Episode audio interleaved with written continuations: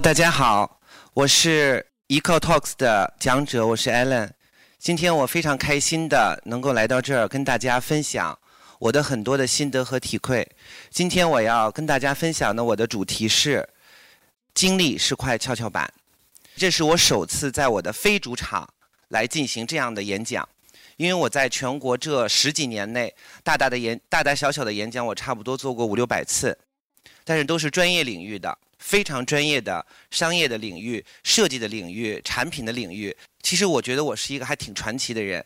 但是这些呢，其实我之前是没有分享过的。嗯，我有我拥有非常传奇的经历。这个是我第二份的工作，创建这家公司已经十一年的时间。我的上一家公司呢，我是 LV 集团服装品牌 Kenzo 大中华地区的品牌经理。我已经快四十岁了，现在。但我依然漂亮吧？谢谢。我认为我的财富就是我的经历。我拥有漂亮的外貌，我拥有非常智者的智慧，同时我拥有非常逻辑的思维和管理方法。这是我有可能能成为一个所谓比较土的字眼儿老板的一个一个先决条件。我应该算是一个官宦之家。我的父亲呢是中国遗产品牌王麻子刀剪厂的厂长。最后一任，最后一任，但是呢，我是觉得那会儿的父母吧，可能不太懂得怎么捞钱，所以呢，没有给我留下太多的机遇，或者说让我能够产生去像现在的各种的二代一样，可以去各种泼呀、各种撒呀，所有的经济完全没有，甚至没有任何的人脉。但是我父亲留给我的是什么？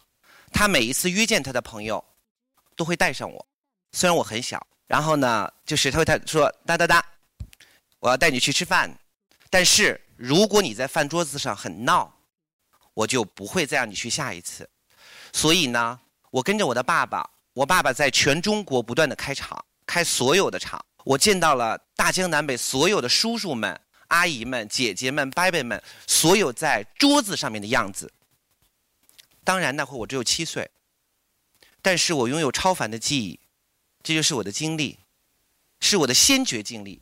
我的先觉经历告诉我。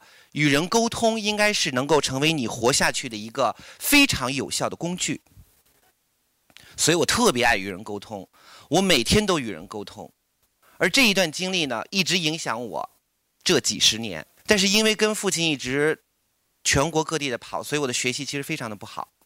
所以我回到北京以后，我只能上职高，我上的是北京九十三中，在五道口。五福超市那边，它是一个日语系专业的一个职业高中。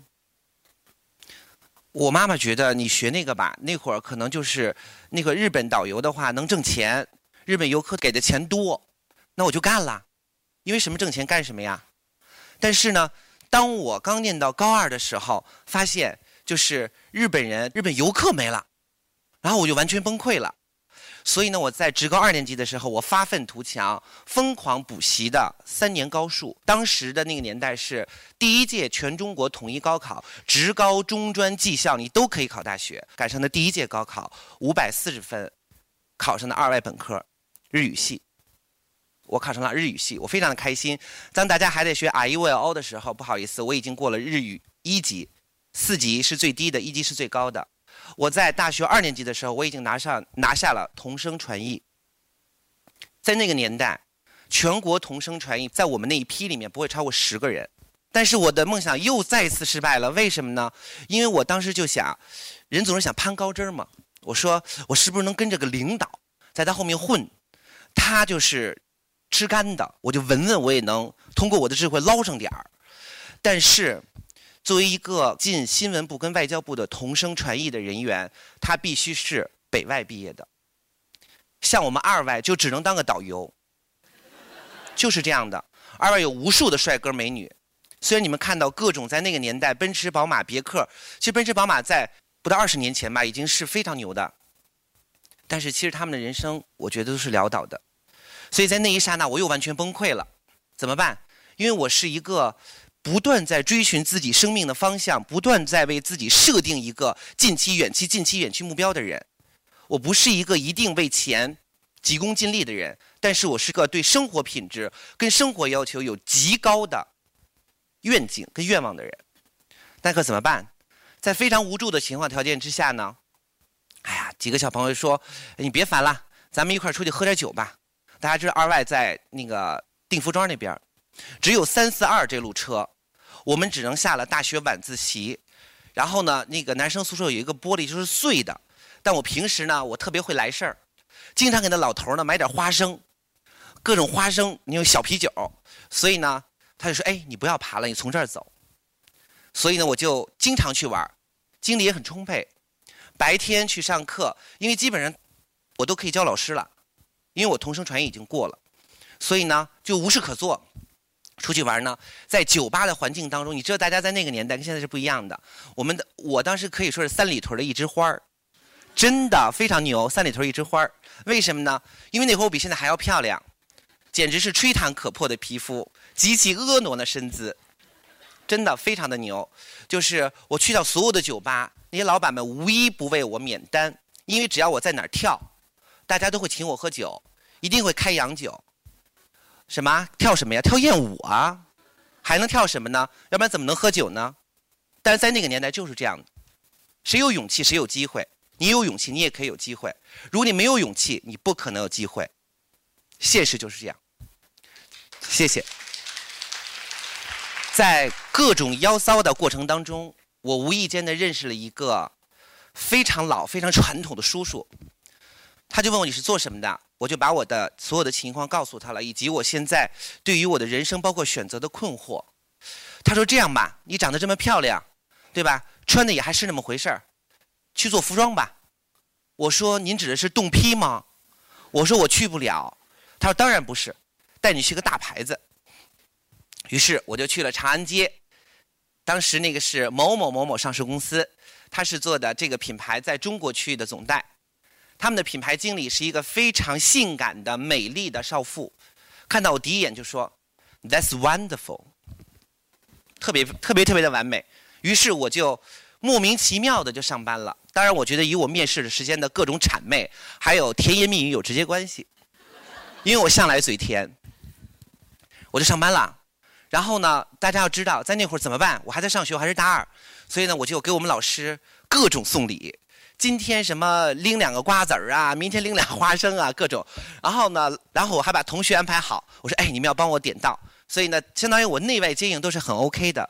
所以我每天从 part time 兼职开始做，一直做到最后全职。在我大学四年级毕业的时候，我正式的进入 Kenzo 所在的那个现在。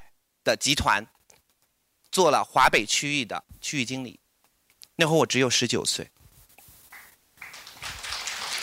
而在这里面呢，我希望跟大家分享的东西是什么呢？只要我们心是正的，你跳骚情的舞又怎么样？就是这样。你不去到那个地方，你会有那种经历和机遇吗？你不会有。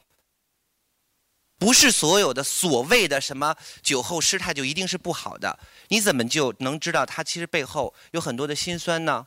所以呢，在这里面呢，在这个生命历程当中，我觉得希望跟大家分享到的就是，其实我们应该在保证合法、合理、合情的基础之上，让自己多有一些尝试。这样的话，你的圈子会越来越宽，你的人脉会越来越广。大家天天在讲人脉，天天讲这个讲那个，您天天就坐在电脑前面，虚拟的 QQ，招人的陌陌，无聊的微信，还有什么呢？你就摇一摇，飘个皮儿，没有了，没有了。而且你越这样下去，你的沙滩就会越大，你的海洋就会越小。所以我顺利的进入了 Kenzo，而我。真正能够在 Kenzo 有立足之地的是那一个充满阴雨绵绵的下午，因为我那会儿上班在是在王府饭店，王府饭店地下一层，那是我去的第一个店，来了一个其貌不扬、极其矮小的男人，然后呢，因为我们那会儿有男装也有女装，然后呢，我是在那个年代第一个可以半跪下来为客人挽裤管的一个孩子，因为我懂得。什么叫服务？我在二十年前就懂得什么叫服务。我知道我今天服务你是为了以后能够被服务，就是这样。而非常恰巧，这个男人就是我这个品牌所在集团的总经理。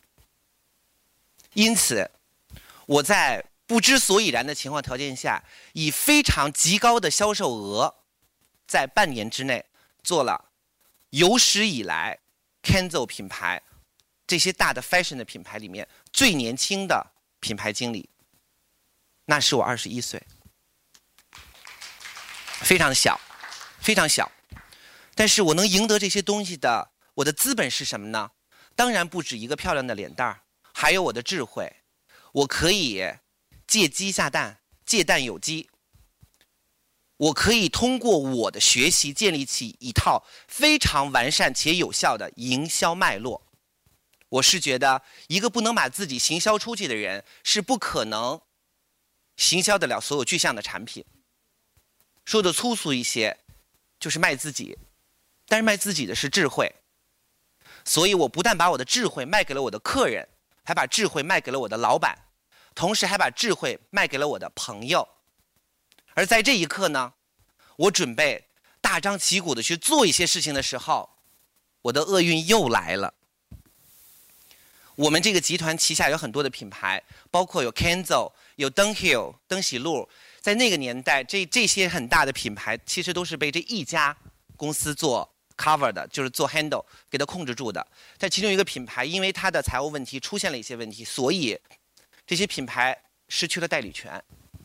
那么我跟这个企业所签的合同就会变成了一个留守的儿童。那我就走吧，然后我就去意大利玩了，因为我有太多的朋友。当时因为我是这样的，我是那种愿意去 social。就是有任何的局，我都愿意会去，而且我跟大家沟通的方式，其实跟我跟朋友沟通是一样的。我不是一个特做作的人，就是难听的你就说呗。说白了，我能说难听，比你难听一万倍。当你站在这儿的时候，你连我的十万分之一都不如，知道吗？就这么简单。但我可以啊，所以呢，我很坦诚的对待我所有见过的朋友，他们给了我机会。艾伦，你去做设计吧。因为你看，你们中国现在这一块儿又没有好项目，这个那个说了一堆，我一看，哎，真的是哎，因为在那会儿，就是北京的房地产还没有那么的蓬勃发展。OK，好，那我就去学吧。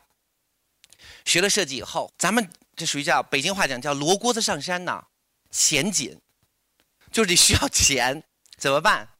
然后，哎呀，没有办法。然后我就开始约我的客人们。曾经，因为我以前在 Kenzo 负责的业务有做所有的大客户维护，我的大客户维护我可以做到什么呢？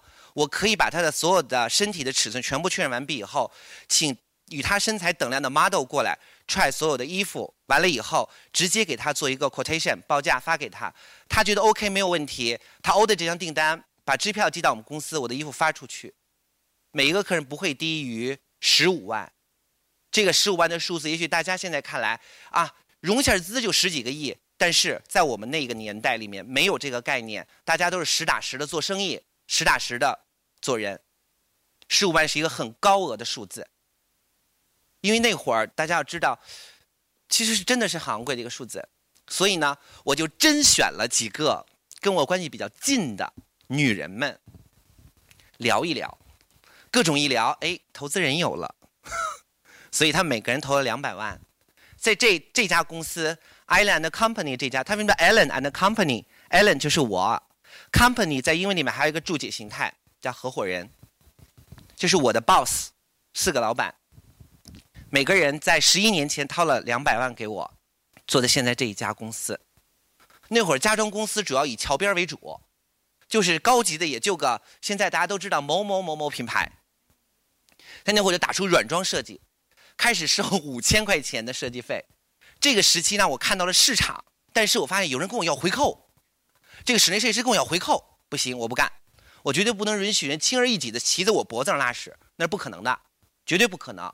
所以呢，我就开始做硬装设计，哎，不行，又有人切我了，我继续再往上做，做到了现在呢，我们有几大的业务板块，有进口的系列，非常高端的设计，有。面对中高端市场的品牌，还有商业的品牌，而 Allen and Company 这个商业的品牌，这个品牌作为了我的商业品牌，在这里呢，我其实非常感谢我的合伙人，他们在我最初始的阶段，每个人为我投了那么多钱，在我做起来的时候，他们非常睿智的跟我说，Allen，我们四个人加起来只要百分之十，那九十都给你。我觉得我的人生中遇到了好人，在我那个年代，我遇到了好人。现在，我觉得没有。也许我狂妄，也许我无知，也许我认识的人少，但是不好意思，我没遇到过这种人。现在，所以这个企业在十一年后，我的老板依然是我的老板，但我还依然是老板。但是这个品牌专业做商业设计，就是现在大家所看到的，Island and Company，它依然会在，因为我是一个吃水不忘挖井人的一个人。大家有可能觉得我浮夸或怎么样，通过我今天讲解这一系列的所有的东西，如果你是我的客人，你将会百发百中的被我收入囊中，因为我有真实的情感和吸引人的外表。谢谢大家。